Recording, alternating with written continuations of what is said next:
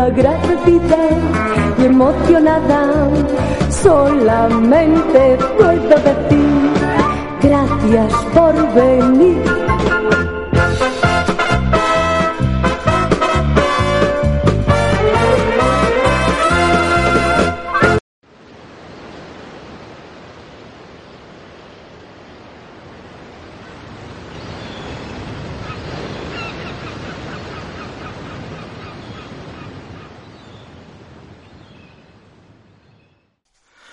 Por fin hemos podido escapar del barco de Ana Mena. Nos ha tenido retenidos allí durante tres meses.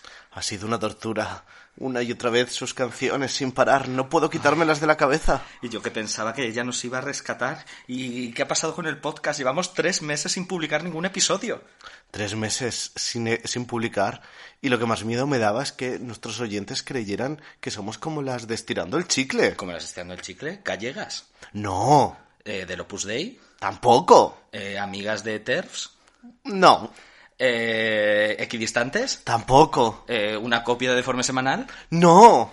¿Y qué entonces? Pues que creyeran que cada uno se había separado, había hecho podcast por su lado y no nos iban a juntar ya más. No, no, eso nunca, eso nunca. Uy, ¿no estás escuchando una cosa?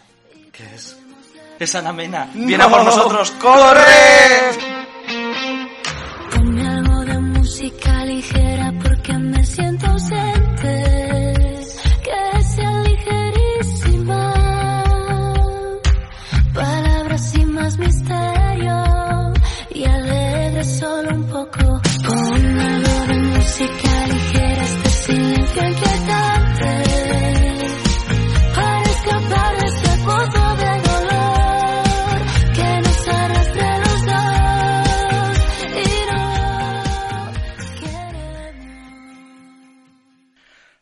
Bueno, ya estamos aquí en nuestra casa, en nuestro happy place. Estamos en Estudios Moralina. Efectivamente, Nuevos además estudios tenemos- Moralina. estrenamos nuevos estudios Moralina. Muy moralina.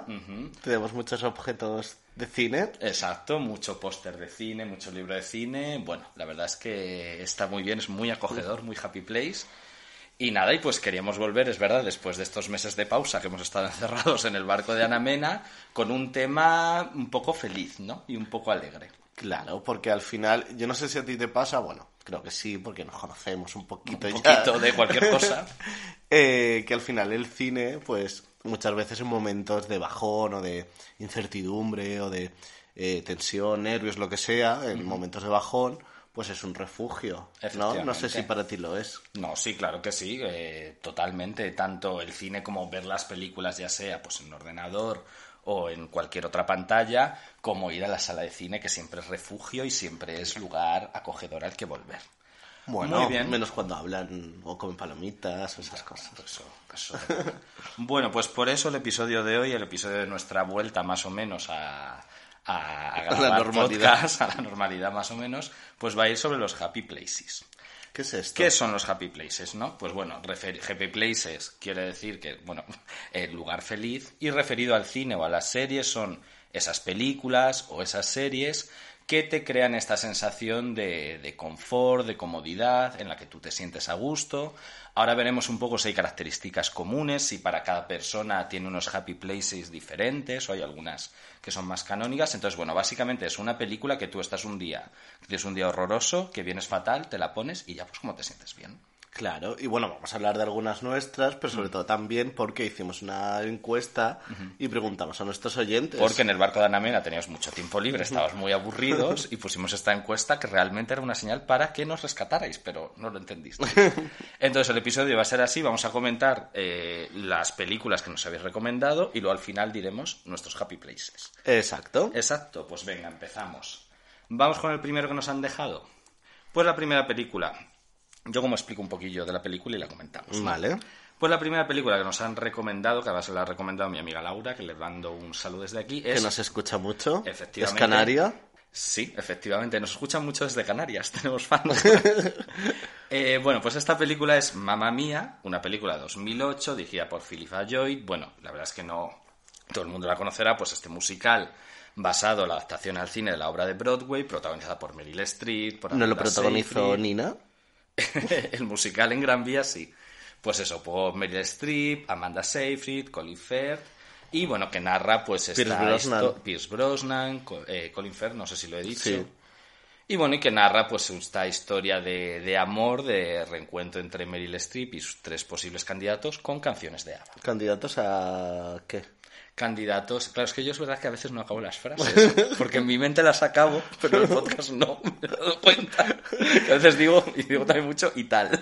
Todos- Y ese tal que es. Bueno, ya te lo termino yo. Todos se Por reencuentran. eso me doy cuenta de por mi mente lo acabo. Pues candidatos a ver quién es la pareja de, del padre de Amanda Seyfried. Claro, porque ella se casa y descubre, nunca ha sabido quién es su padre, pero descubre unos diarios de su madre, de Meryl Streep, que donde pues habla de pues su juventud. Efectivamente. Luego la segunda parte se verá un poquito más la juventud. Exacto. Que la segunda parte yo no la he visto, la verdad. Yo y ahí tampoco. Laura me dijo que la viera. Se llama Mamma Mía una y otra vez. Y Lily James Hace el personaje de Meryl Streep de joven. Y sale. Cher. Que hace de madre cuando realmente se llevan dos años o algo así. ¿Quién? Meryl Streep y- y Cher. Ah, sí. Bueno. Sí, se llevan muy poquito tiempo. bueno. En fin, eh, el ¿Qué te ha motivo de la boda Sí. es que se reencuentran los padres y bueno, no se sabe quién es el padre hasta el final. Pues a mí me gusta mucho. Además que es un happy place. Por supuesto. Primero, para que lo sea, tiene eh, el momento musical, que los musicales es un género que suele estar muy asociado a pues la felicidad. Hasta que llegó eh, von Trier, hizo ba- eh, bailar bajo Ba- no, bailando en la oscuridad. Bailando en la oscuridad y ahí lo fastidió. Dio un poco de vuelta de tuerca al género musical. Pero el musical siempre está asociado a eso, pues a momentos como, pues, de felicidad, de, de carisma, ¿no? De ternura. Eh, aquí está asociado también a, al verano, a una isla griega, y eso hace, bueno, pues, el momento de, de felicidad. No hay ningún drama. eh, Hombre, y los dramas que hay tienen un final feliz, están tomados con humor. Bueno, el drama que hay es que se le cae el techo a que, pues que no sabes quién es tu padre, es un poco... Moneja, pero tampoco lo pasa muy mal esta. no, la verdad que no. Eh, ¿Qué más? Hay grandes señoras de la escena. Sí, que también además asociado. pasándoselo muy bien, como que esto también creo que lo veremos algunas como actrices, en mucho caso, actrices luego de renombre, pero un poco como relajadas. Claro. Que aquí, de hecho, eh, Meryl Streep, esta película para ella también fue un reto porque eh, creo que es la primera en la que cantó, Hmm. el primer musical que hizo, luego ha hecho alguno más, Into the Woods. Sí, de o- hecho, se dice como que se le veía muy perfecta por todos los papeles que no eran el Oscar y tal, y entonces ella, para cambiar un poco esa imagen, hizo esta película, hizo El Diablo Viste de Prada, aunque Claro. es verdad que ahí sí que hace un papel muy, muy serio, pero bueno. Sí, que a lo largo de su carrera sí que ha tenido momentos como puntos de inflexión con La muerte os sienta también, o esta que hizo de aventuras eh, en un bote, Ah, Río... Río salvaje, o algo así, ¿no? así. Que la secuestra. Pues como pues películas que un poco para dar un giro a su carrera y de hecho después de esta sí que ha seguido haciendo pues musicales de alguna manera. Y hablando de musicales, ¿tú crees que hay algunos géneros entonces que son más propensos a ofrecer happy places que otros? Como por ejemplo, yo pienso, musicales, que lo hemos visto, comedias románticas. Comedia romántica, musicales y un poquito también eh, películas de sobremesa. Sí, pero yo por eso creo que también depende un poco de la persona, porque creo que también para mucha gente, por ejemplo, el cine de terror o el cine fantástico es un poco un happy place. Yo creo que son como películas donde esto de la suspensión de la credulidad es más grande. Sí. ¿no? Como puede ser el fantástico, ¿no? Como que es lo más alejado de la realidad. Por ejemplo, un drama social de Fernando León de Aranoa, pues Hmm. Claro. te puede gustar más o menos, pero no es el happy place, espero, de nadie. Claro, como que de alguna manera te, te, haga olvidar tu día a día. Y eso es un poco lo que pasa también con los musicales, ¿no? Pues que la gente se ponga a cantar. Claro, pero bueno, también eh, con esto de Lars von Trier, Bailando en la Oscuridad, Hmm. que te das cuenta de que no el género per se hace que sea todo luminoso perfecto. Hmm. Sí, no, claro, claro, pero que es más propenso a ello. Igual Claro. que, por ejemplo, en el terror, que para mí algunas pelis que sí son muy, muy duras, pues no sería un happy place, pero algo más relajado, más mamarracho, tal, pues sí lo podría. Sí, ser. También podría ser la comedia de adolescentes, Por suele ejemplo, serlo. las comedias románticas, de estas así como noventeras, de El Julia cine de animación, la cine de animación. Eso lo veremos luego, porque sí, para mucha gente, para mí no, lo es un poco Happy Place. Bueno, muy bien. Bueno, a mí, mamá mía, también me gusta mucho. La vi nada cuando se estrenó y sí que creo que es una película bastante Happy Place en general. Claro, me parece una idea muy buena. Bueno, la, la primigenia que es lo de hacer un musical, porque al final ABBA tiene un montón de canciones y sí que están muy bien insertadas en la trama. Y además creo que es luego, como que es una película que era difícil adaptar del teatro al cine. Pero Sí. está muy bien hecho porque podía quedar, a ver, la peli tiene un punto un poco hortera, pero consciente de ello. Sí. Al final, hijo, una historia, una isla griega con canciones de ABBA, de tal, pues hombre, porque ¿cómo va a ser? Pero sí, está, es súper entretenida, está muy bien llevada, es pues eso, muy happy place, te sientes muy bien ella y es de las pocas películas que yo puedo ver varias veces y la sigo disfrutando. Yo que no Sí. soy muy de, de repetir peli. Como curiosidades, ¿sabes que en- para el reparto también se barajó eh, papel protagonista a Michelle Pfeiffer, Oh. que podría haberlo hecho muy bien, y mm, la actriz de Gris, ¿cómo se llama? Olivia Newton-John. Sí, también Sí. pues lo podría haber hecho muy bien. Michelle Pfeiffer sí que hizo un musical que también es un poco Happy Place, que es Hairspray, el remake Sí. de la película de John Waters, que ya hacía como de la mala. Y Con esa- John Travolta, con John Travolta, de- de- de mujer, de que hacía de mujer, pero que se negó a besar a el que hacía de su marido en la película. Porque, bueno, pues porque es John Travolta. Entonces puedes ser un travesti, pero no dejas de ser un señor. Bueno, pero es un señor homosexual en el armario. John Travolta. Allegedly. Ah, sí. Claro. Sí. Sí. Pero tiene como mujer, ¿no? Eh, Kelly Preston. Claro. Pero Nos estamos yendo del tema, pero da igual. Pero le Así todo el rato en el barco de Ana Mena. él está en la cienciología Sí. y hay rumores de que, bueno, tuvo algo con su Pero masajista. no lo estás confundiendo con Tom Cruise. No, Tom Cruise también. También está en la cienciología y también se rumorea eso. Y también Hombre. tiene muchas mujeres. Bueno, y, y, y, Y- Asunta y- Serna quiso... eh, Bueno, eso no. le dijeron que hiciera un casting para, para eso. Bueno, Sí. pero hablando de homosexualidad, Ah, bueno. Que no es un Happy Place. en la película aparece un momento como una trama gay, Sí. Pero que apenas se toca. Es como que se deja ahí de una manera pero como se que queda no- para el final. Sí, O sea, pero es- como que se insinúa mucho. Ya. Bueno, pero no, a ver, yo creo que no se trata. A ver, lo que pasa es que es un poco una sorpresa que no diremos que sucede al final. Por eso no se Pero de trata una del manera resto- muy, muy, muy, muy, muy, muy, muy sutil que puede Sí. pasar desapercibida. No sé. Bueno, no lo sé. No sé, la verdad. Eh, Vamos con la siguiente película. Eh, vale, bueno, pero esto, pues Happy Places, sí, ¿no? Sí, o sea, los dos, eh, sí, además es como un poco canon de Happy Place. Sí. Creo que todo el mundo está de acuerdo y además yo creo que a todo el mundo, aunque no te gusten los musicales, te puede gustar Mamma Mía. Así que si no habéis visto, adelante, ved. ¿Dónde se puede ver? Eh, no lo sé. Esos datos no los tengo. ¿Tú los tienes? Pues creo que en HBO. Bueno, Max, pues sí, en HBO. hay una página maravillosa llamada Just Watch que tú pones la película y te dicen todas las plataformas en las que está. Vamos con la siguiente. Venga. Venga, pues una siguiente que además es muy Happy Place, yo creo, para ti, bueno, para mí también, porque es una película de Almodóvar. Vale. Nos han recomendado, ya volvemos, sí, siempre hay que hablar de Almodóvar, como no. Qué de mujeres al borde de un ataque de nervios, nos lo ha recomendado, pues no recuerdo quién, la verdad. Eh, que, Nos es- la recomendó alguien que no, no, que no... que no es de Canarias. eh, creo que era ¿Y de Brasil, fue? Ah, alguien de bueno. Brasil, que no dijo su nombre. Ah, no, pero si era por Instagram. No, pero también lo pusimos en Google. Ah, en Google Forms, Forms, hemos hecho hasta un Google Forms, mira el tiempo Fíjate. que teníamos. bueno, pues esta película de 1988, nominada al Oscar, pero no ganadora, con un reparto lleno de mujeres chicas Almodóvar, Carmen Maura, Rosy de Palma, Antonio Banderas, también está por allí, María Barranco, Julieta Serrano. Julieta Serrano, y que es cierto que dentro de las comedias de Almodóvar, quizá es de las más que tienen, bueno, de las que más gusta a la gente, y que incluso a gente que no en- le entra mucho a Almodóvar, está, les gusta porque les divierte, porque es muy divertida. Claro, en esta película también Almodóvar hace una cosa que tam- es también un punto de inflexión en su carrera de alguna manera, porque anteriormente, bueno, de Almodóvar siempre se dice que retrata la sociedad española. Pero anteriormente siempre la había retratado, pero un poco a lo mejor centrándose pues, en lo más canalla, en lo más sórdido, en lo más extravagante. Y aquí lo hace eh, finales de los 80, principios de los 90, una época de bonanza económica, eh, pre-Olimpiadas, pre-Expo de Sevilla, pre-Crisis, que vendría después. Entonces esto se refleja muy bien en la película.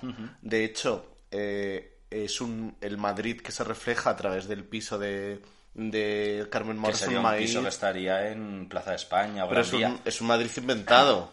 Ya, que además parece un decorado adrede. Claro, así. y es un país inventado y un país donde eh, pues todo es próspero y todo es como feliz. Sí. Y eh, toda la, lo malo que pueda suceder, al final, mágicamente, pues se arregla y, Hmm. y todo parece que ha sido como parte de un sueño. Sí, es verdad que también habría que ver si los happy plays siempre tienen que tener como un poco final feliz. Que te dejen, no un final feliz, pero que te dejen un buen sabor de boca. Claro. También hablando de géneros, pues esto es la típica comedia de enredos, Sí, que en los 90 fue muy famosa, que pues... eh, o incluso más en el cine clásico, pero que Almodóvar coge Sí. como los, los tópicos de ese género y los lleva a la actualidad. desde La fiera de mi niña o las comedias de Woody Allen, cada una como, pasada o con su- mucha gente en un mismo espacio, Sí. todo esto. eh, que todo vaya muy rápido, eh, pues eso, muchos líos que al final, bueno, pues se, se arregla de alguna manera. Sí, y luego los temas, ¿no? Pues que son muy eh, estrafalarios muchos de ellos. Sí. Y sí que te... Eh, No, Didi. No, que también tiene la cosa de eh, es todo muy colorista, hay muchos colores, todos los objetos están elegidos de manera que sean muy bellos, no hay nada de feísmo en, en ninguna parte de la película y esto también hace, bueno, pues el momento del lugar confortable donde te ríes y todo lo que pasa, eh, sabes que no te afecta. Efectivamente. Para ti Almodóvar, como máxima autoridad en Almodóvar de España, ¿es un happy place siempre? ¿O solo a veces? Eh, haber hecho películas de todo tipo. Quizá en las comedias es donde más se observa esto. Pero luego también, ¿por qué puede ser un happy place para uno? Porque al final habla de uno mismo o habla de lo que conoce. Y porque lo conoces y te sientes seguro. Y yo creo que esto es un problema que pasa con Almodóvar, que una persona que nunca ha visto pelis de Almodóvar es difícil recomendarle cuál. Por, probablemente sería esta, la de Mujeres al borde de un ataque de nervios, Volver, que es un poco más accesible. Pero al final, si te gusta o si conoces mucho un director, no Almodóvar, sino cualquiera, pues al final volver a ver una peli suya la vas a disfrutar más o vas a entrar más en eso porque reconoces un poco el tipo de humor, guiños a otras películas, ¿no? Que Almodóvar Claro. a veces lo hace, por qué tiene esos personajes y es como, ah, lo entiendo. Claro, sobre todo con Almodóvar, esto de. eh, y yo creo que muchas veces todavía se le pide o va la gente a una película con la in- intención de ese Almodóvar de Mujer Sabor de, un ataque de nervios, Ya. ese Almodóvar del chiste y el humor fino, Sí. que muchas veces, eh, pues en, en las últimas películas no lo tiene, es o- otra etapa. Mm. Yo recuerdo que fui a ver al cine eh, La piel que habito Mm. Y la gente se reía. Ya. Era como, a ver, esto no es una película cómica. Bueno, Entonces, hay algunos momentos que pueden dar... involuntariamente, Involuntariamente, puede que, lo sea. Pero no sé, hay una escena donde eh, Antonio Banderas le lleva una serie de consoladores, bueno, dilatadores, Dilatadores. a, a A Elena Naya Naya. y la gente se reía. Ya. Y no, y no era pretendido. Ya, y esas risas puede que fueran un poco transfobas, tengo que decir. Pero bueno, Bueno. sin saber quizás. Sí, es verdad, depende del tipo de película. Pero bueno, sí que creo que lo que te he dicho antes de un director que conoces puede ser un happy place. Y luego Almodóvar en concreto, pues creo que sí que tiene películas que pueden serlo. Por ejemplo, Volver, yo creo que es bastante happy Sí. place. Todo sobre mi madre, que Sí. es una película además que es muy bonita y es muy fácil que te emocione. Claro. Y te deja, a mí al menos, muy buen sabor de boca después Claro. de verla. Entonces sí que creo que tiene algunos happy places. Sí, también los momentos de, de humor. Sí. Bueno, y esta película también eh, importante porque fue un poco el espaldarazo mundial de, Sí. de Almodóvar. Claro. Eh, se ha intentado adaptar. Creo que ahora había un proyecto de una serie para Apple TV. Mm, es verdad. Ha habido Ha habido obra de musicales, teatro. obra de teatro. Eh, se compraron los derechos para Estados Unidos y al final, bueno, pues Bueno. no se ha hecho, pero bueno. Pero bueno, ahí ahí. está. Bueno, Almodóvar y Estados Unidos nunca sucederá. Vamos ya a decirlo, porque Ya. estaba ahí lo más cerca con lo de Kate Blanchett y, y es que no va a pasar. Y yo creo que es que no va a pasar. Pero yo creo que está bien que no pase. Sí, Sí. es que yo tampoco creo que sea necesario. A ver, yo tengo curiosidad por cómo sería, pero si no pasa, pues está bien. Es que él ya ha llegado a lo máximo que puede llegar. Es Mm. como que sen- no tendría sentido también. Y es un poco forma de eh, por qué se ha de avenir a un público Mm. que el público haga el esfuerzo de ver sus películas en español. Claro, sí, sí, total. Y además es eso, que al final, eh, bueno, pues sí, ha conseguido incluso ese éxito sin necesidad de, Claro. de dejar de, de desespañolizar sus películas. Y luego si quiere trabajar con Kate Blanchett, pues que Pues, Kate ojalá. Blanchett se dé unas Pues, clasecitas. o que venga aquí y haga de una guiri que se enamora de Antonio Banderas y ya está. o de una persona que no habla. Efectivamente, pues porque no nos falta hablar para las películas. Mira, bueno, mira Coda, que ha ganado un Oscar. Bueno, pero en Coda sí hablan. Bueno, esto lo borramos. Kodak no hablan. No escuchan. Bueno, ni hablan. Pero sí tienen la capacidad Se de hablar. comunican. Pero son sordos, no sordomudos. Claro, pero hablan, no hablan. Hombre, pero hablan con signos. O sea, No hablan, se Pero pueden... Bueno, vamos a dejar esto, ¿vale? Vale. Vamos con la siguiente película, ¿vale? Que además, bueno, aquí hablamos de un director que puede No ser... tan woke. Bueno, pues eres tú el que me corri- Esto lo vamos a cortar, ¿eh? No, me gusta, porque me está gustando. Encima, que estoy aquí tosiendo, que me he puesto mal en el barco de Ana Mena, que me ponía la calefacción la tía rata. Y luego me estás aquí corrigiendo todo el rato. Yo no te he corregido y hay cosas que has dicho mal y no te he corregido. Que, pero- y luego que no soy capaz de... Es que no estoy acostumbrado a hacer podcast. He, termi- he perdido la costumbre. Bueno, pues ya que nos escuchen en el siguiente. Ya No, este, venga. Entonces, Mujeres al borde... de- Bueno, fenomenal. Happy Place, yo digo sí. Yo también, Venga. claro. Pues pasamos a otro director que también, siendo muy diferente al Almodóvar, puede ser considerado Happy Place, que es Tim Burton. Tim Y Burton que tiene una exposición aquí al ladito en que Espacio tiene que ser horrorosa. Eh, lo que me ha dicho la gente no es... digas dónde vivimos, que vienen a acosarnos. Lo que me ha dicho la gente es que... Que, que tú pagas, pero no la puedes ver entera. ah, no. No, como que pagas por tramos. A ver, yo creo que es... Como el mono cercanías. Ah, como- o sea, llega solo hasta, Sí. hasta la zona B. Pues, y además que luego la película no tiene, creo, La la, expo- exposición no tiene objetos originales, que es como ver una figura de la novia cadáver. Pues vaya. Ya, no sé. No sé. Bueno, Tim Burton, la película que nos han recomendado es Eduardo Manos Tijeras, de 1990, una película preciosa, protagonizada por Johnny Depp cuando molaba, por Winona Ryder cuando todavía no robaba, aunque ella siempre ha molado. Y, y bueno, a mí esta película me parece también bastante Happy Place. Para mí también. Hmm. Para mí también. Tiene eh, todo lo oscuro de Tim Burton, pero también tiene una parte luminosa. Pero es que realmente lo oscuro de Tim Burton es bastante happy place porque no es oscuro de que de miedo, que te cause mala sensación, sino que es un oscuro agradable, que es un poco la idea como de Halloween, de lo spooky. Vale. Tiene también la cosa de eh, personaje solitario Hmm. con el que los raros se sienten identificados. Luego tiene eh, una historia bonita de amor, Sí, amor que, que va por encima de todo, las apariencias Mm. y demás. Y luego tiene eh, también lo de los Happy Places, esto no lo hemos comentado. eh, no una película por sí misma puede serlo o no serlo, también depende del espectador. Mm. Es decir, esta película eh, triunfó en los 90, repito. Pues los niños de los 90, que somos por ejemplo nosotros, nuestra generación, pues estamos muy ligados a el tema de la nostalgia y demás.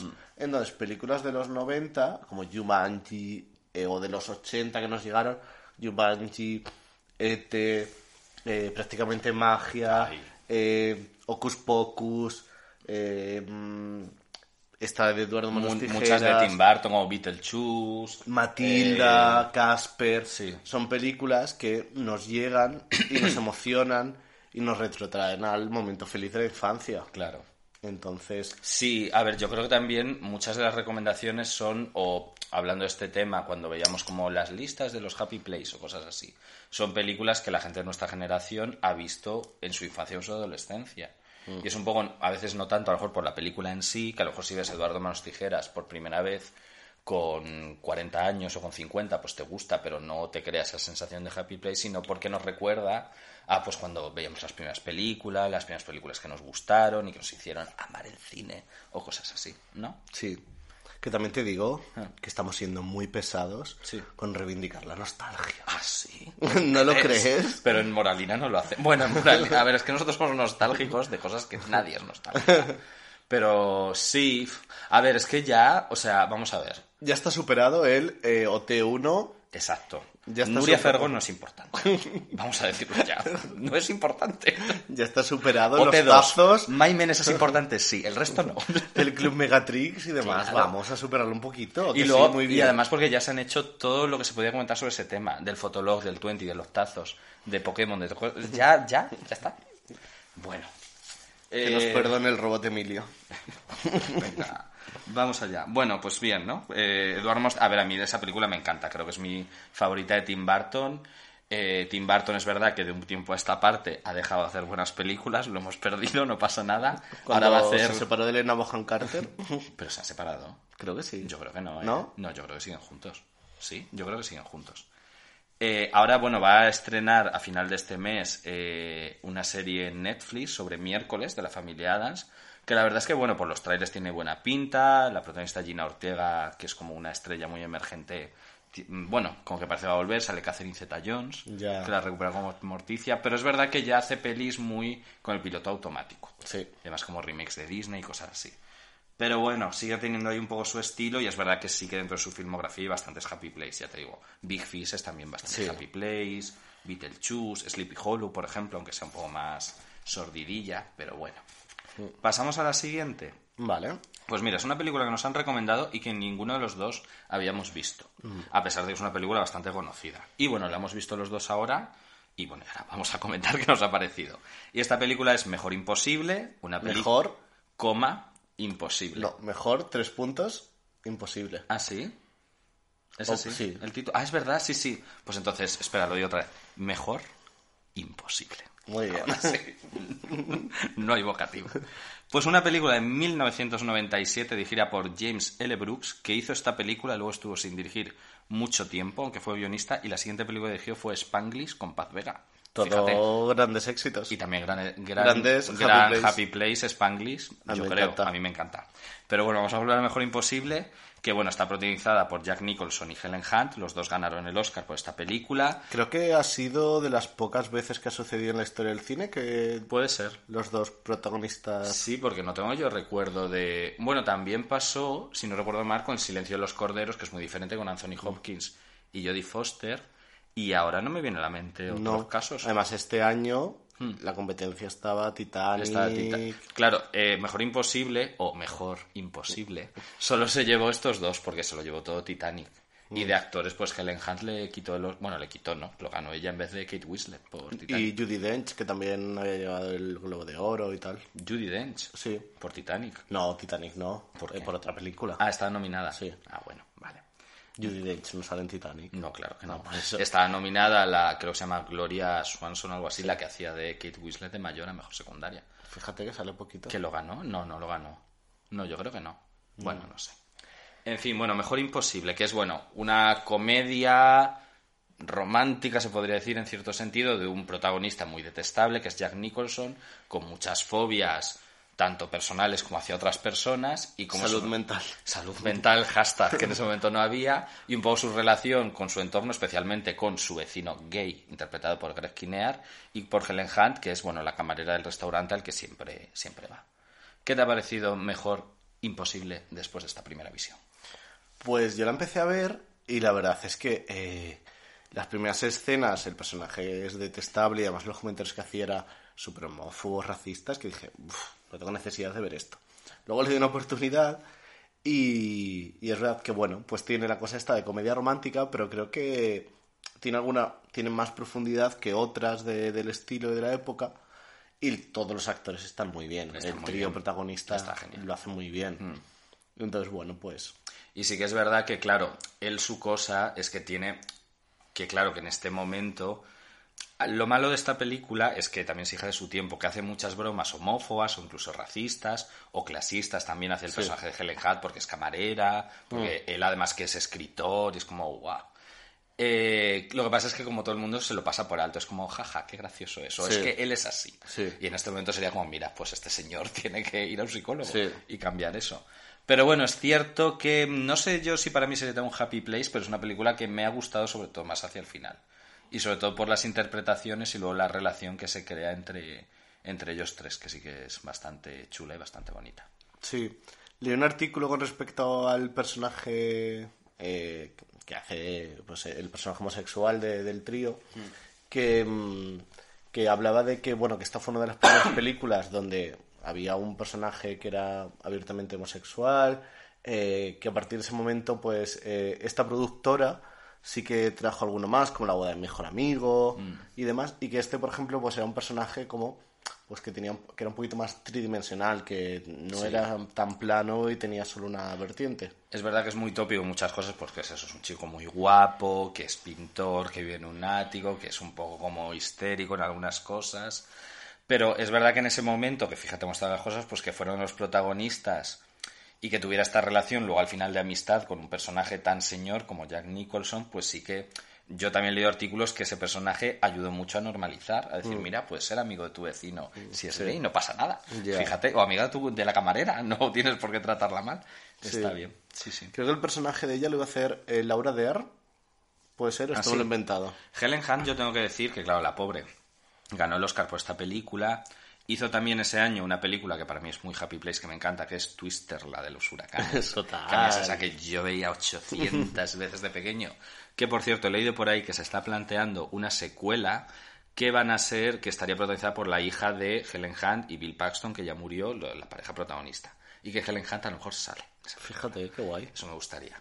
Pero que decía, volviendo a Helen Hunt, que la pobre ganó el Oscar, pero luego no hizo mucho más. Eh, pero a mí, que además me parece muy buena actriz, y aquí lo demuestra, pero es un poco que se confunde con Jodie Foster y con Laura Dern. Sí, Son las tres, ¿sabes? O sea, todos los papeles que ha hecho Jodie Foster los podía haber hecho Helen Hunt. sí. Pero es que ya estaba Jodie Foster y no había así. en el Y los de Laura Dern. Y los de Laura Dern un poco también. Entonces, una pena ser la Jodie Foster falsa. Bueno, ¿algo más que comentar de mejor tres puntos imposible? Eh, nada más que... mm, No, la verdad es que no. A ver, que es, es un happy place. Sí, a ver, si no la habéis visto, la podéis ver. Y está bien. Es cierto que, bueno, que quizá pues ya esté un poco desfasadilla, pero solo por lo bien que lo hacen ellos merece la Sí. pena. Y es luego estas películas que pasan mucho en las comedias románticas, ¿no? Que son como en Nueva York y tal, pues no sé, está Sí. Bueno, ya está. Vamos con lo siguiente. Bueno, hemos agrupado aquí en la lista dos películas porque son tienen eh, en común que son películas eh, de la infancia, ¿no? Que se Sí. ven cuando los niños, que son Casper, que nos han recomendado, y también Asteris y las 12 pruebas, que es una película de animación sobre Asteris y Obelix. Y bueno, y aquí pues podemos hablar un poco, que ya lo hemos hablado un poco antes, si las películas de la infancia, o en este caso de animación, son happy places a los que volver para ti. Para mí. Bueno, si eres un, un Disney adult. Claro, es si que, una persona es que nosotros no somos una persona happy place. ¿Y por qué hacemos este episodio? Vamos a hablar de, no sé, de asuntos. Que no, no continúa. Que, a ver, hay Con gente que tu- Disney, Sí. pues sí que es un refugio. Hmm, a ver, y para mí el cine de anima- animación lo es, pero el cine de animación no es ver El Rey León 80 veces cuando tienes ya casi 40 años. Bueno, si quieren ver el Rey León que, con que 50 me parece, veces. pero para mí no, para Ah, mí vale. es pues las películas que siguen estrenando, pues, pues sí, Sí. O sea, que no sé, que, que está bien. Incluso películas que no es de esto de animación para adultos, sino seguir viendo películas de animación, pero no quedarte ahí. Ya. ¿Sabes? No sé, para mí al menos. Pero sí que hay gente que sí tienes. Y pues muy bien, pues que lo sean. Pues muy bien, pues entonces tenemos que comentar aquí en esta parte. No, pues Casper, como. Es que viene un poquito al hilo de lo que hemos, de lo que hemos comentado hablando de Tim Burton. Que Hmm. Ya. al final. Pues, Bueno, y Casper también tiene esta cosa, sí que es un poco que había en esa época, ¿no? De Tim Burton o con la familia Adams, Casper, que es como spooky, un poco oscuro, pero no, pero muy agradable de Sí. ver, ¿no? O Cus Pocus también incluso. Sí. Bueno, estas cosas. Entonces tú no vuelves a ver las películas que marcaron tu infancia. Es que, es que yo no cuando era niño. Ya. No veía las películas muchas veces. A mí me sorprende cuando alguien me dice que se sabe la canción del Disney, que, ha visto, que sabe los diálogos del Rey León. Ya, es es que yo las veía una vez y ya las había, vi- ya la había visto. Era Ya, práctico ¿para otra ver vez? otra vez. sí, ya sé lo que pasa. Ya, no, hombre, yo de niño sí que veía muchas veces películas repetidas, las que tenían un VHS y eso, pero, pero no he vuelto a ellas. Vale, pues mira, continuamos también con dos pelis que hemos metido en un mismo bloque que nos han recomendado que son Cantando bajo la lluvia y El mago de Oz. ¿vale? Sí. Esta es un poco para hablar, sí, para gente de nuestra generación, el cine clásico, pero cine clásico, digamos, pues de los años 40, 50, lo que se considera canónicamente cine clásico, no, pues Titanic, mucha gente Claro. diría que es cine clásico, es un happy place. Pero es que estas, eh, yo creo que cuando las vimos, que muchas de ellas las vimos de pequeños, Mm. No sabíamos que era cine clásico. A mí me pasaba, por ejemplo, con las películas de Marisol. Ya. Yo me creía que Marisol o, Panqui- eh, o mm, Pipi Calzas Calzas Largas, Largas, que parece- eran niños de mi edad. Pero lo vieron también nuestros padres. Claro, entonces, pues no eres consciente de, de esto. Hmm. Entonces, Claro, y sí que, bueno, por ejemplo, yo cantando bajo la lluvia no tanto, pero el Mago de Oz sí que para mí sería un happy place precisamente por eso. Porque la tenía en VHS de pequeño, una película y me gustaba mucho. Y también por este cambio de los colores, la historia que cuenta, tiene su moraleja, tiene un huracán, que para mí siempre es algo que está bien en una película. Pues para mí era muy happy place. Yo esa la vi muchísimas veces. Y me encanta Judy Garland, qué guapa. Ya, Entonces, fíjate. fíjate. Y luego mira. bueno, Amigo de Dorothy. es que, a ver, ahí ya había señales, había señales. Pero yo no tengo, o sea, de hecho, cine clásico, yo sí que es cierto que no vi mucho hasta que me empezó a interesar el cine y lo vi incluso una obligación de, pues, estas películas tengo que ver. Mm. Sí. Y me han gustado, pero no se han convertido en una película. No me apetece ver, pues eso, un gran clásico del cine cuando tengo un día tonto. Claro, pero por Pero ejemplo, sí, pero a lo mejor desayunar con diamantes, Mm. eh, con falda de serlo loco. Pero a mí no me apetece verlas otra vez. Cuando eso, cuando busco algo confortable. O sea, lo puedo ver en cualquier momento. Si alguien no la ha visto, pues para enseñársela o cosas así. Pero, pero para mí no es tanto eso. A mí alguna, estas típicas comedias, Mm. puede ser. Y bueno, y hablando del Mago de Oz, que claro, David Lynch dijo que realmente todas las películas son la historia del Mago de Oz. Pues ahora se ha hecho una peli recientemente que realmente sí que es el Mago de Oz, que es Rainbow de Paco León. Vamos a comentarlo un poco. Vamos a comentarla, aunque ya es como... Sí, ya parece que la vimos en el barco también, ¿no? Y bueno, bueno, ¿qué te pareció a ti? Pues... Es que yo tenía un poco de expectativas con esta peli porque al final Paco León me había gustado todo lo que había hecho, me había parecido interesante y en esta película es que no me interesa nada Es de que lo es un que hay. de película. Sí, me parece aburrida, me parece pretenciosa, me parece que los guiños que hay al Mago de Oz pues no están bien Mm. resueltos o están como muy forzados. Y para, exacto, y para mí, que a mí me gusta. Bueno, realmente él dice que no se ha basado en la película, sino en el libro del Mago de Oz. Pero bueno, que por ejemplo están los personajes de estas brujas, entre comillas, que son Carmen Maura y Carmen Machi, que no sabrías, bueno, con el hada buena y el- la bruja mala, pero que no está muy claro en la película. Pero sí que creo que toma como los personajes de pues una protagonista femenina, que además se llama Dora, y tres hombres que la acompañan en un viaje. Y ya está. Yo no veo más relación con lo que te cuenta el Mago de Oz en esta película. Bueno, los personajes que son tal, Sí. el buscar algo perdido. Y luego yo creo que esta película, claro, él ha querido hacer una película como muy diversa, Sí. muy queer, pero yo creo que para Paco León, eh, queer es una persona que lleva el pelo azul. y ya está. No hay más Ya. profundidad. De hecho, creo que es una película que es un poco problemática en algunas cosas. Porque hay un personaje que es el que hace del león, que es negro, Sí. que es un actor negro, y muestra un poco su familia, su comunidad. Y yo lo veo un poco con este exotismo, ¿no? Como que se ponen a bailar una danza africana, así de la nada, y lo muestran así un poco estereotipado. Y luego también, si te acuerdas, hay un momento que la protagonista entra como una fábrica de bolsos clandestina, que es la que lleva, creo que Carmen Maura, si no recuerdo mal, y todos los personajes que trabajan así son asiáticas. Ya, Y es como, mm, bueno, ya, no sé, que todos tienen pelos de colores, pero eso no es ser diverso. ya. Y él dijo una entrevista, que yo me quedé loco, en una entrevista para la web de, de la cadena SER que le hizo Pepa Blanes, claro, hablando de la película, y él decía algo así como, le preguntaban, claro, por esta diversidad, pues si lo había buscado en los actores y tal, dice, claro, pero yo quiero mostrar el mundo real, porque, por ejemplo, yo voy a lavapiés y veo a un negro hablando con una gorda. y de verdad que Ah, dice sí. esta frase, y es como, como ir al zoológico. Y es como, bueno, A ver, es que Paco León va a lavapiés eh, a tomar el vermú. Ya.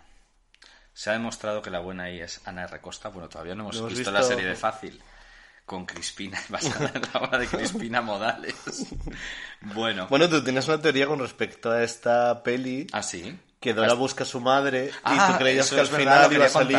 Bimbo Bosé. Mm, Sí, a ver, Bima se falleció, es la madre de Dora, que es la, la actriz protagonista. Dora Postigo, que es hija de Diego Postigo, Y actual marido de Bárbara Leni, eh, protagonista de Los Renales Torcidos de Dios. ¿Alguna otra relación? bueno, pues eh, la protagonista Dora es la hija de Bimba Bosé, que falleció, y Diego Postigo. Y claro, la historia de la película, que es un poco diferente a la película original, es que ella vive con su padre y como que busca a su madre, que no sabe muy bien, su padre nunca le ha contado dónde está.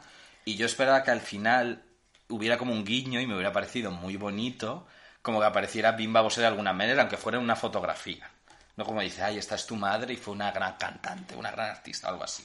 Y aparece una foto y que sea Bimba Bosé. Ya. Pero ya os digo que no sucede. Una oportunidad perdida. Bueno, pues vamos con la última recomendación. Tampoco nos han dejado tantas, pero bueno, yo creo que ya decimos esta y vamos hablando de las nuestras, ¿no? Vale. Que además esta, bueno, es una película que nos recomendaron desde Canarias, por supuesto, Jorge Blanch, que es Booksmart. Vale. Súper empollonas. Una película de 2019 dirigida, la primera que dirigió Olivia Wilde, que ahora la ha liado tope, luego hablaremos con, la, con su siguiente película, protagonizada, ay, es que no me sé el nombre de las actrices, entonces no lo voy a decir, pero son, están las dos fantásticas. Eh, y bueno, es una película realmente de adolescentes, de instituto, de dos chicas, pero con una perspectiva femenina y la verdad con un humor muy actual y muy fresco. Sí. A mí me, me encanta. ¿Tú lo habías visto cuando se estrenó? No cuando se estrenó, sino cuando la subieron a alguna plataforma. Yo la había visto hace un par de... De hecho, la vi en... durante el confinamiento. Y me gustó mucho y fue una peli que además me gustó mucho ver en ese momento, ¿no? Porque sí que me pareció muy agradable de ver. ¿Tú la has Y- visto por primera vez ahora? ¿Y por qué no la vimos juntos y pasamos el confinamiento juntos? Bueno, hijo, porque a veces mm, nos separamos de una habitación a otra, ¿no? Mientras tú estabas viendo la teatroteca 24 horas o escuchando a Mirta Legrand, yo digo, es que me voy a tirar por el O viendo balcón. hasta el Real Manzanares. Efectivamente, entonces en ese momento que yo huía me ponía a ver Booksmart. Pues cada uno con, Cada uno con lo suyo, cada efectivamente. loco con su tema. Perdón. Eh, yo la he visto ahora Sí. Mm. porque nos la recomendó Jorge Blanch y, y, jo, me encantó. Me- además, eh, hacía tiempo que no me reía carcajadas con una peli. Mm. Por ejemplo, está la escena del osito de peluche, que es que me reí, me reí mucho. Y, y me encantó, me, me gustó. Mm. Y me está muy mucho. guay como está tratado porque una de las chicas es lesbiana Sí. y está tratado de una manera, en este, en este caso sí, no como en Rainbow, Rainbow muy de ahora, ¿no? Sí. De, pues sí, y lo hablas con tu amiga y no sé, y te gusta la chica guapa y cosas así. Sí, sí, sí. Entonces está muy bien, muy bien Olivia Wilde.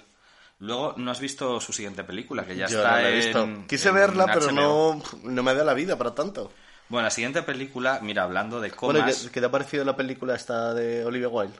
¿Cuál? La siguiente que ha hecho. Ah, es la que voy a comentar Ah, ahora. vale. Sí, sí, ya no hay más de recomendaciones. no, pero te decía, hablando de comas, porque Sí. la película se llama No te preocupes, querida. Sí. Y ahí hacía falta una coma. Pero la película tiene, tiene un porqué, ¿o no? No. Vale. O sea, está mal. Es No te preocupes, coma, Querida. querida. Bueno, pues la peli a mí mm, me ha gustado, pero creo que es una peli pues que al final ella a lo mejor lo ha intentado vender como algo muy novedoso o muy tal, pero es un refrito de muchas pelis que ya se han hecho. Entonces no es una película muy entretenida, Miss Flo está genial, de hecho eleva la película, está mucho mejor que sus compañeros, incluidos Harry Styles y Olivia, y Olivia Wilde, hay que decirlo. Y bueno, es una peli que está bien ver y, y ya está. Para pasar un rato entretenido, la estética es chula, pero sin más. Sin embargo, bueno, con todo el drama que se ha montado alrededor, pues sí que ha hecho más, más interesante la vista de esa película. Vale. Luego hay algunas que no hemos comentado, pero que sí que cuando estuvimos preparando, pues hablábamos de, por ejemplo, Love Actually, Sí. que más ahora en Navidad se suele poner mucho. Ya, también las comedias navideñas. Sí, Que ahora en Netflix han estado una con Lindsay Lohan. Sí, Princesa por sorpresa, todas Sí. Estas de princesas, el- la realeza europea, Ya, una americana, una americana en Ujú. París, el, también la comedia, las películas que son estas de un pez fuera del agua. Pero un pez literal. Porque a mí eso me interesa. Si hay tiburones. No, pero como eh, alguien fuera de su contexto. Sí, como. mm, sí, sé lo que ¿Sabes? decir. Eso da como pie a la broma y tal. Sí.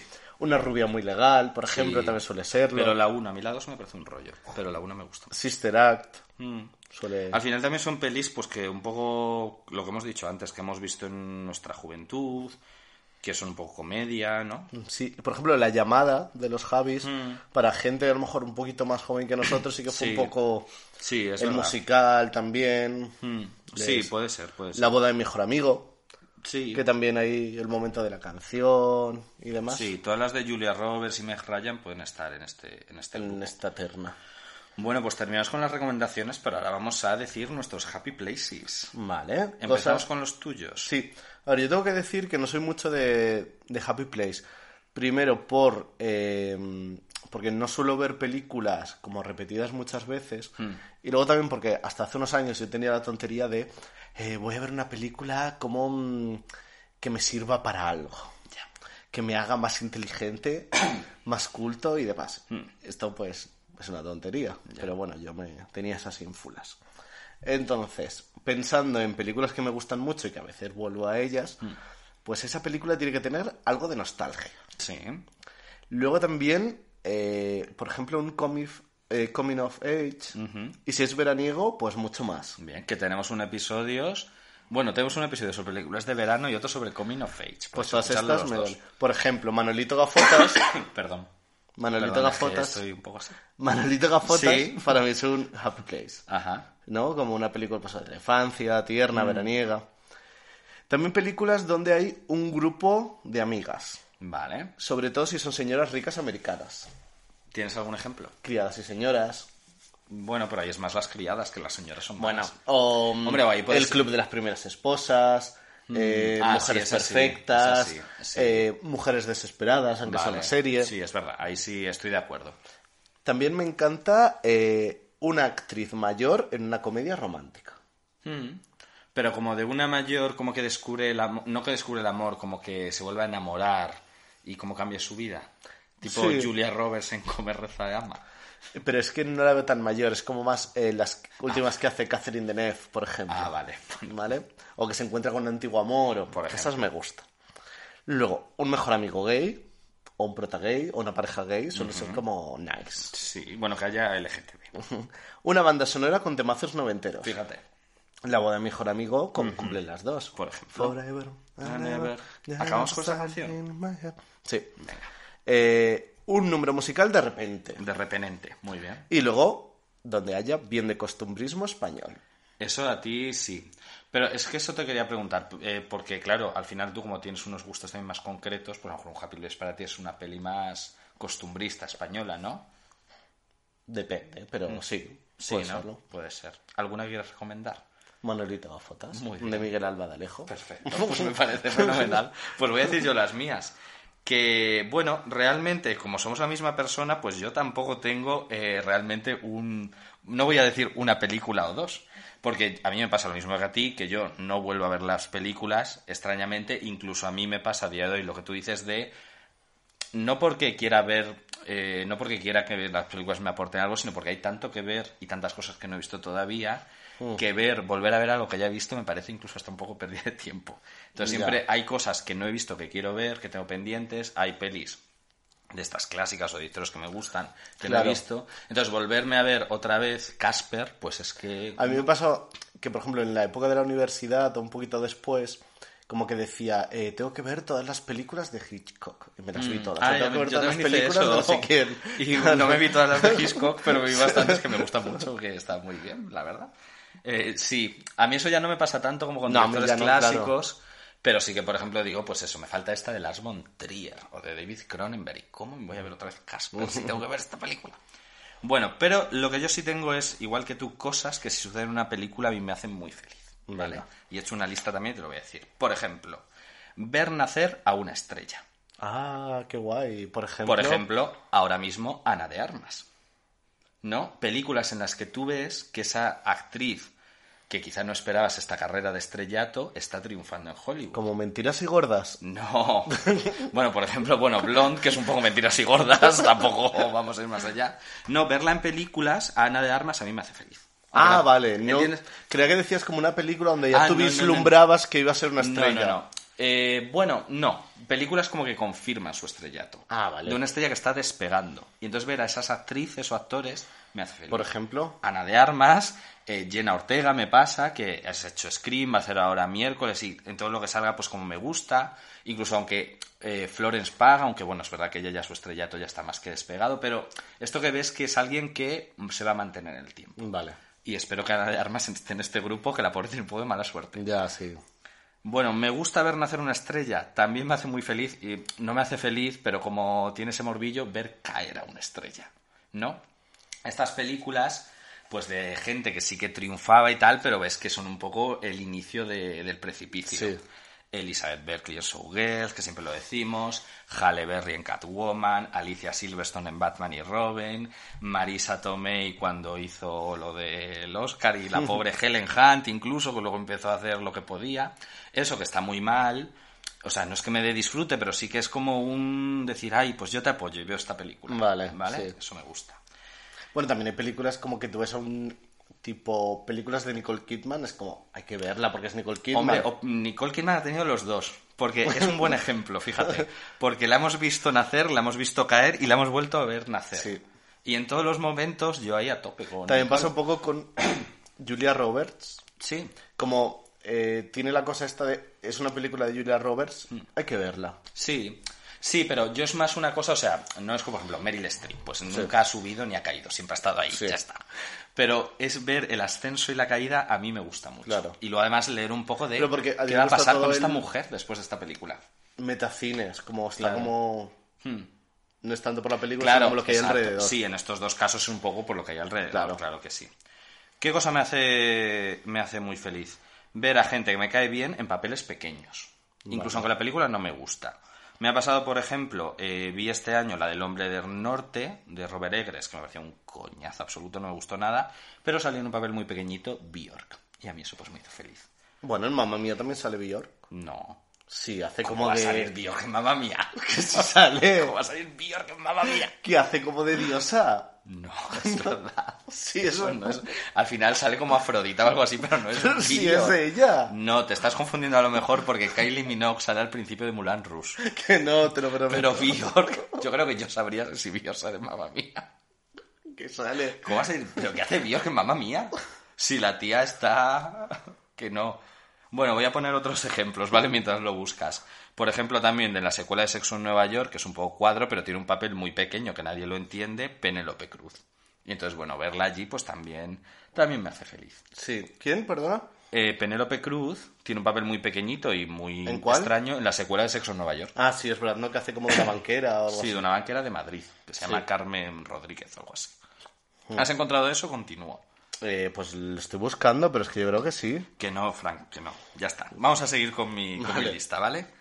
¿Qué más cosas me hacen feliz? También, por ejemplo, no sé, a mí me ha hecho muy, muy feliz ver a Natalia de Molina en la película de Un año y una noche. Claro, también es que cuando, o incluso, que esto ya lo hemos hablado muchas veces, que a nosotros nos gusta mucho actores españoles Hmm. en pequeños papeles en películas extranjeras, especialmente si son producciones de Hollywood.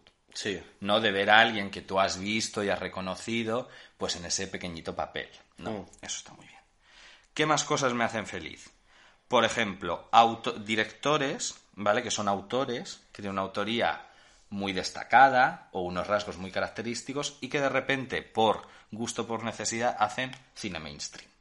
Vale, como Y quién. tú ves esa película y puedes ver cómo él intenta, o él o ella intenta un poco meter los rasgos de su cine en esa película. Hmm.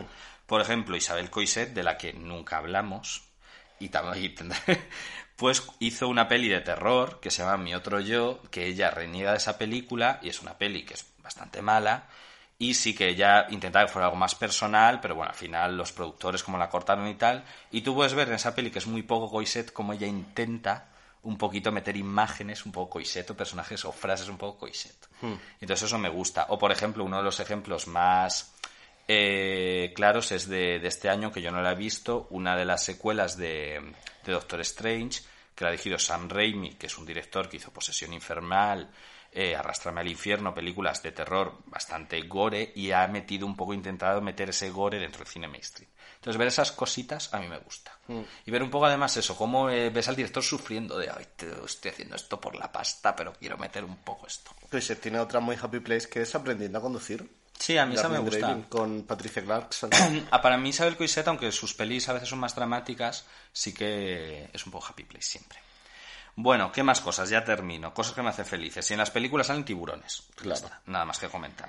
Si en las películas salen tornados, ya hemos puesto varios ejemplos. Y por último, me gustan mucho las películas románticas en la que una pareja, por cualquier circunstancia, se separa y luego, y cada uno tiene como una vida separada, incluso con otras parejas o lo que sea, y la vida, las circunstancias los vuelve a juntar en un lugar. Eso a mí me gusta mucho. Por ejemplo, la saga de Antes del Amanecer, y hay una película que no es muy conocida y que no es muy buena realmente, pero a mí me gusta mucho, que se llama One Day, que son Anne Hathaway y Jim Struders, creo que se llama el actor, que es, bueno, está basada en un libro y básicamente es una pareja de amigos que, que bueno, que, que eh, estudian juntos en la universidad y pasan una noche juntos en la universidad y digamos que la película va mostrando cómo pasa la vida en los otros, tienen otras parejas y se van encontrando un día de cada año. Ah, mira. ¿Vale? Y entonces ven como, pues a veces ella le va bien, a veces a él le va bien, a veces le va mal, están con distintas personas, pero siempre se tienen ellos dos y ves como es ese reencuentro que realmente se gustan y eso para mí es droga pura. Pues esa me gusta mucho. Mm. Eh, ¿Tú has visto esa- esa película? no, Ah. Pero hay una que en el cine español que se llama El amor perjudica seriamente la salud, que es Ah. un poquito el mismo argumento. Sí, Y esa me gusta mucho. sí. También es un poco un happy place para mí, eso sí. Eso está muy bien y además sale, tiene actorazos. Está Claro. Penélope Cruz, Ana Belén. Juanjo Puscorbé, bueno. bueno, pues con esto terminamos nuestro episodio de Happy Places, Lo de Bjork, no era Bjork la cantante Bjork, Hmm. era Bjork la miembro de ABBA. En serio, bueno. Pues eso ya, eso ya me, me parece más normal y lo entiendo más. Bueno, antes de que me quede sin voz, ¿tienes algo más que decir en este podcast que hemos terminado? Bueno, yo sí quiero decir una cosa, que seguiremos haciendo episodios y queremos un poco volver, pero no sabemos muy bien la temporalidad que vamos a tener. Bueno, esperemos que sea. Espero que sea lo más frecuente posible, pero bueno. Es que te has vuelto a las aulas, eres una súper empollada. He vuelto a las aulas, he vuelto a estudiar y a dar clases, entonces, bueno, entonces no puedo parar. Pero sí, eso. Así que nada, pues A lo mejor mm, acaparó el podcast sin ti y, y se convierte en un podcast de divas del cine español. eso es lo que vosotros queréis, dejádnoslo en Instagram, que Fran se apodere de todo el podcast. Creo que no. bueno, bueno, Bueno. pues... Nos vemos. Adiós. Adiós.